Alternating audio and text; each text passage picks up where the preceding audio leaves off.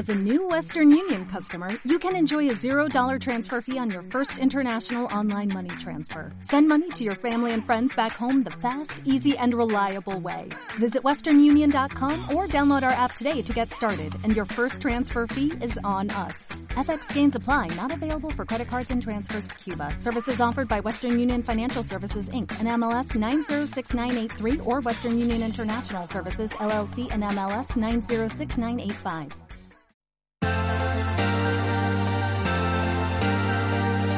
Gestión del patrimonio en cierre de mercados.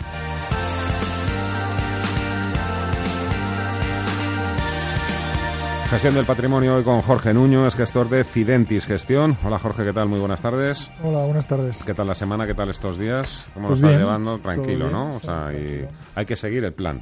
Hay que seguir el plan. Hay que seguir el plan. Veremos luego qué plan, pero hay que seguirlo. Y Carlos Farrá, socio director de EPM Finance. Hola Carlos, ¿qué tal? Muy buenas tardes. Buenas tardes. Pues acaso hay que tener un plan B, un plan C. Tenemos muchas cuestiones sobre la mesa. Evidentemente también todo sigue un poco girando en torno a la crisis política eh, sobre Cataluña, que mantiene de alguna manera todavía mm, alejados a, a grandes inversores. Cuando hablo de grandes inversores hablo de grandes fondos de inversión. Eh, sobre todo, pues bueno, hoy hemos tenido un ligero repunte. Ayer también conseguimos eh, dejar atrás eh, las caídas, pero evidentemente sentimos una profunda envidia de también lo que está sucediendo en Wall Street, donde el Dow Jones continúa marcando récord tras récord. Antes hemos hecho la cuenta, 66 desde la victoria de Trump. Eh, el Dow Jones además sube un 25%. Reformas cero, Dow Jones 25% arriba. A ver quién da más por menos. Eh, el DAXetra también eh, en máximos. Vamos a hablar también del mercado de deuda, crédito, eh, pero antes eh, la noticia no, el notición.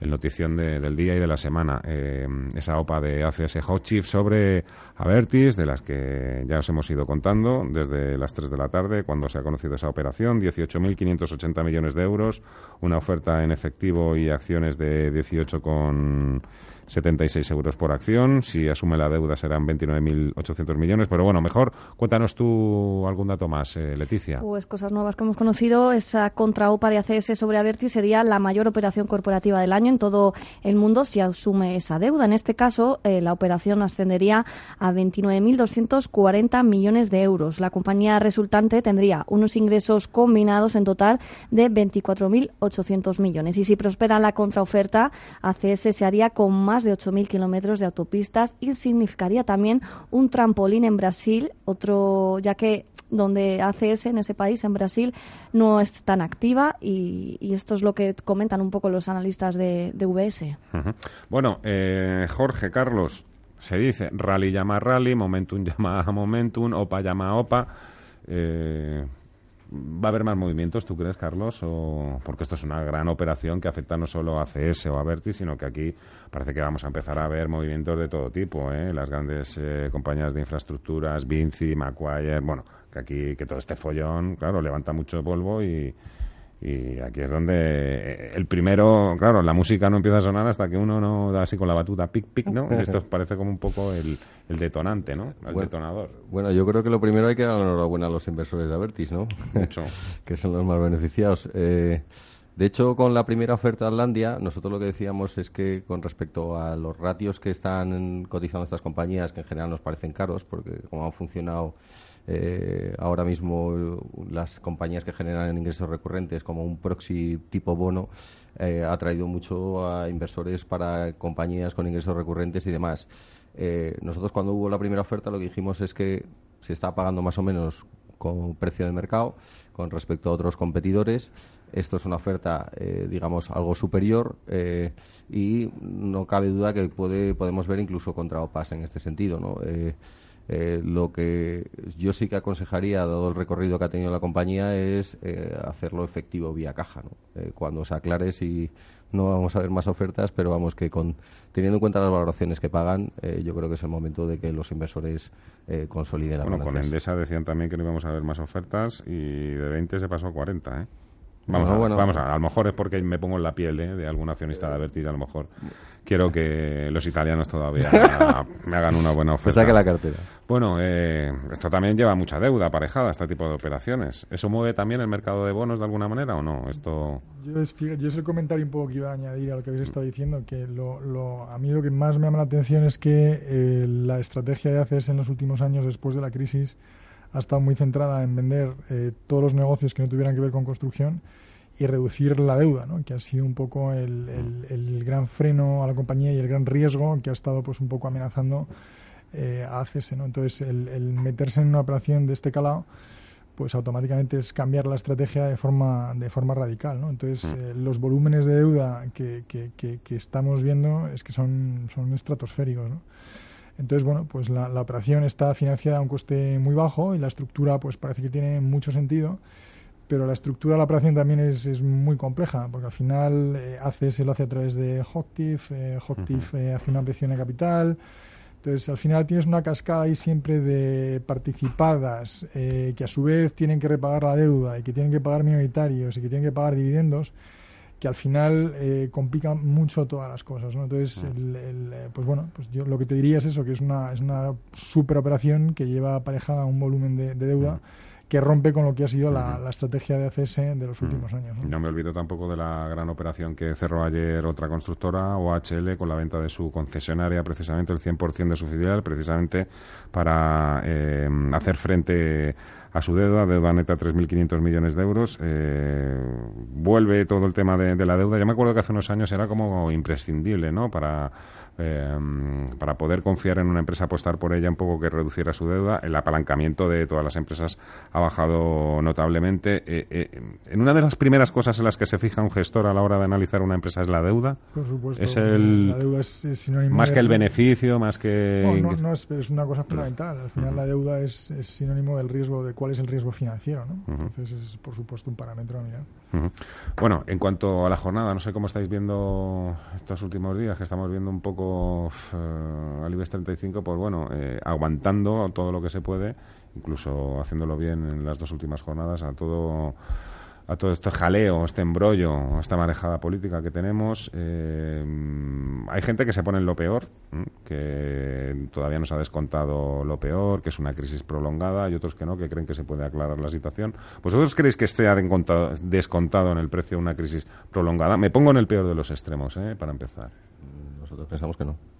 Eh, nosotros manejamos tres escenarios, básicamente. ¿no? El primero es que se llegue a un acuerdo, una solución pacífica a corto plazo, que veríamos niveles del IBEX eh, pre-crisis institucional eh, y la recuperación de la prima de riesgo, etcétera, etcétera.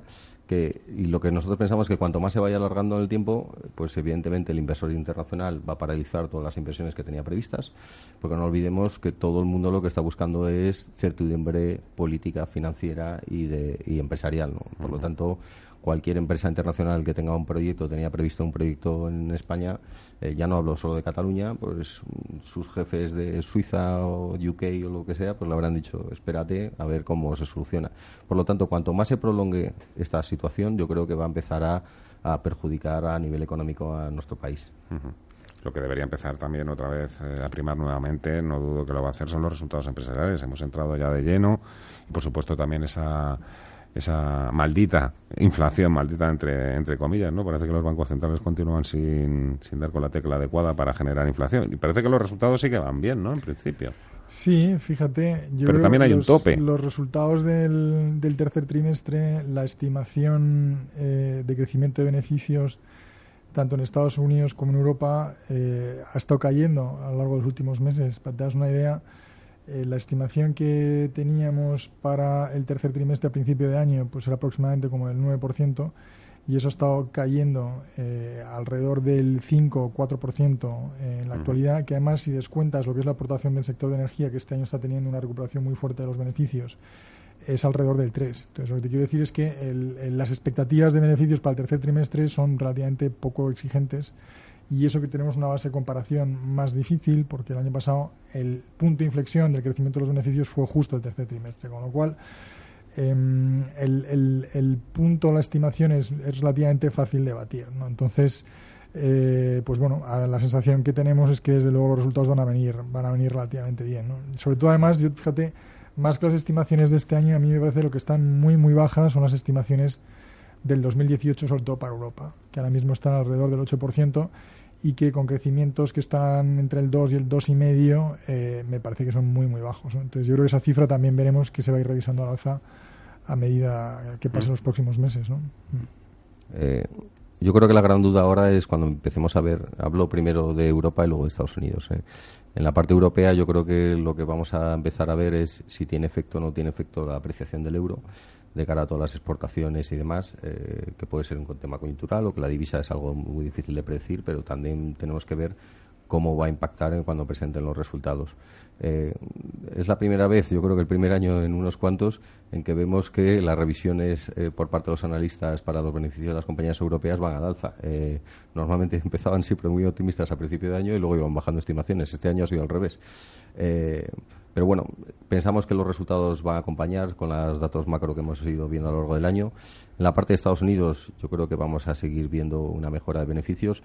El tema, yo creo que la gran pregunta que has hecho es hasta hasta cuándo hasta dónde, ¿no? Eh, en el Todo por el tema de la dichosa inflación, ¿eh? Que bueno, es que el tema de la inflación, eh, pues algunos la achacan al tema de la tecnología, eficiencia productiva, etcétera, etcétera.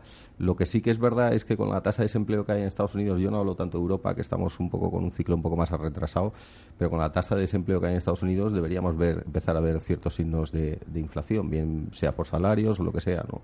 Y no se está produciendo. El problema es que a lo mejor cuando salga o surja, si es que surge en algún momento dado, eh, cómo nos pilla los inversores y cuáles son las previsiones que había, ¿no? Porque ahí sí que va a cambiar la política de la Reserva Federal y de, porque ahora sabemos que los bancos centrales quieren ir retirando los estímulos de manera lenta. Si vemos que se dispara la inflación, aunque sean solo dos o tres trimestres, o sea, ya no van a preguntar, van a decir, oye, tenemos que empezar a acometer eh, una política más restrictiva y eso el mercado pues veremos cómo, cómo reacciona. ¿no? Claro, porque si hay un repunte muy fuerte en la inflación, también los que estén comprados precisamente o tengan crédito bonos son los que más se juegan, ¿no? Sí. es el peor enemigo, ¿no? De, claro, del bono, la inflación. Claro, claro, sí.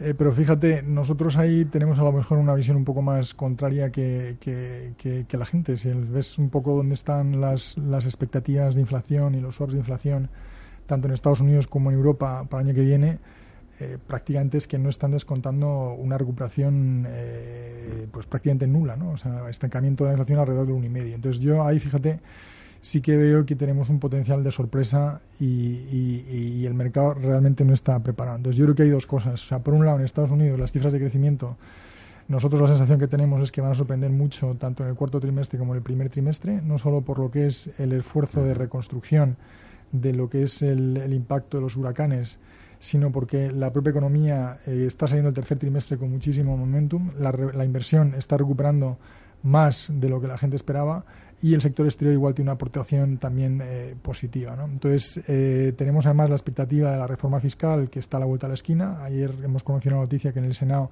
está prácticamente garantizada la mayoría para hacer la reforma fiscal y eso es un punto también eh, muy importante. Entonces, el pensar que vamos a tener dos trimestres donde el crecimiento en Estados Unidos va a ser realmente visible en la fortaleza, porque este año, entre los datos de inventarios y los huracanes, yo creo que la, fortaleza real subyacente de la economía americana, que para nosotros está creciendo alrededor del 2,5, no del 2, va a ser más visible. Se va a juntar a unos datos de inflación que, que, yo creo que tienes unos componentes ahí para que sorprendan la alza. Entonces, tienes en un primer lugar el cambio de la base en marzo, que es sacar eh, eh, el efecto de lo que fue el recorte de las tarifas de telecomunicaciones, que tuvo un impacto muy importante.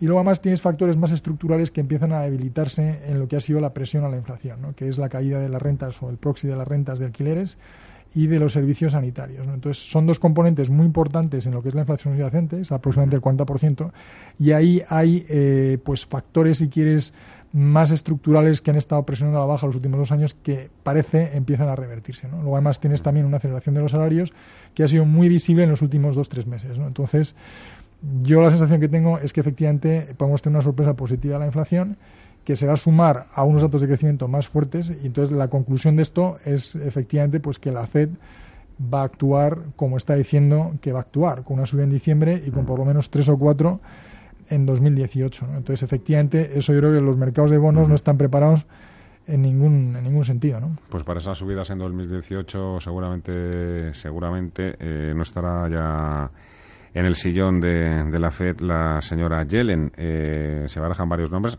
al margen de la propia Yellen, con la que, por cierto, mañana se reúne Donald Trump. Varios nombres, Kevin Wars, eh, Jerome Powell, John Taylor, eh, el propio, la propia mano derecha, ¿no? el principal asesor económico de, de, Donald Trump, eh, Gary Cohn, que no me salía el nombre. ¿Tenéis algún favorito entre, entre todos ellos? Parece muy politizado de tal manera, me da a mí la impresión. ¿eh? Pues yo creo que aquí el riesgo es lo impredecible que es Trump, ¿no? Entonces, eh, la, la, lista eh, pues tiene un poco de, de las dos cosas, eh, de los dos extremos, porque al final tienes gente como Kevin Walsh que han sido muy, muy críticos con lo que ha sido la línea de actuación de la FED los últimos años Tienes gente como Taylor, que es el, famoso inventor de la regla de Taylor, que, que, bueno, si ves la regla que también es otro halcón.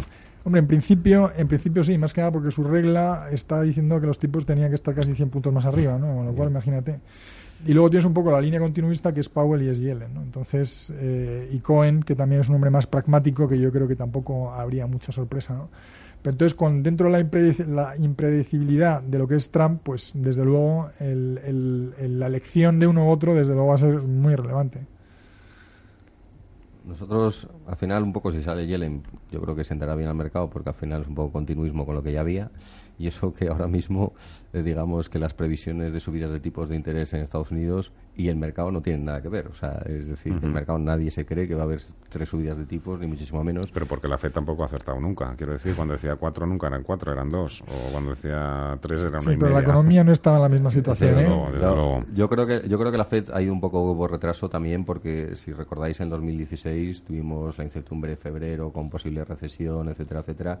Y luego la parte del Brexit, que también empezaban ellos la intención era subir tipos y en ese entorno era lo adecuado esperarse, ¿no? O sea que también es verdad que en ese aspecto había acontecimientos geopolíticos que hicieron, o circunstancias de mercado que le hicieron demorarlo, ¿no? Pero probablemente Taylor, eh, probablemente es el más disruptivo de, de, ellos, eh, pero probablemente a nosotros es el que más nos gusta porque creo que tiene que haber una normalización en los tipos de interés, pero vamos, no solo en Estados Unidos, sino también en Europa para que la inflación de activos se relaje un poco. Y no hemos hablado de Draghi, ¿eh? Draghi el próximo jueves, no sé, se le está dando muy poco, muy poco bombo y puede ser seguramente la reunión más importante de todo el año. Eh, Jorge Nuño, gestor de Fidentes Gestión, y Carlos Farrás, socio director de EPM Finance. Muchas gracias a los dos. Gracias a vosotros. Hasta luego.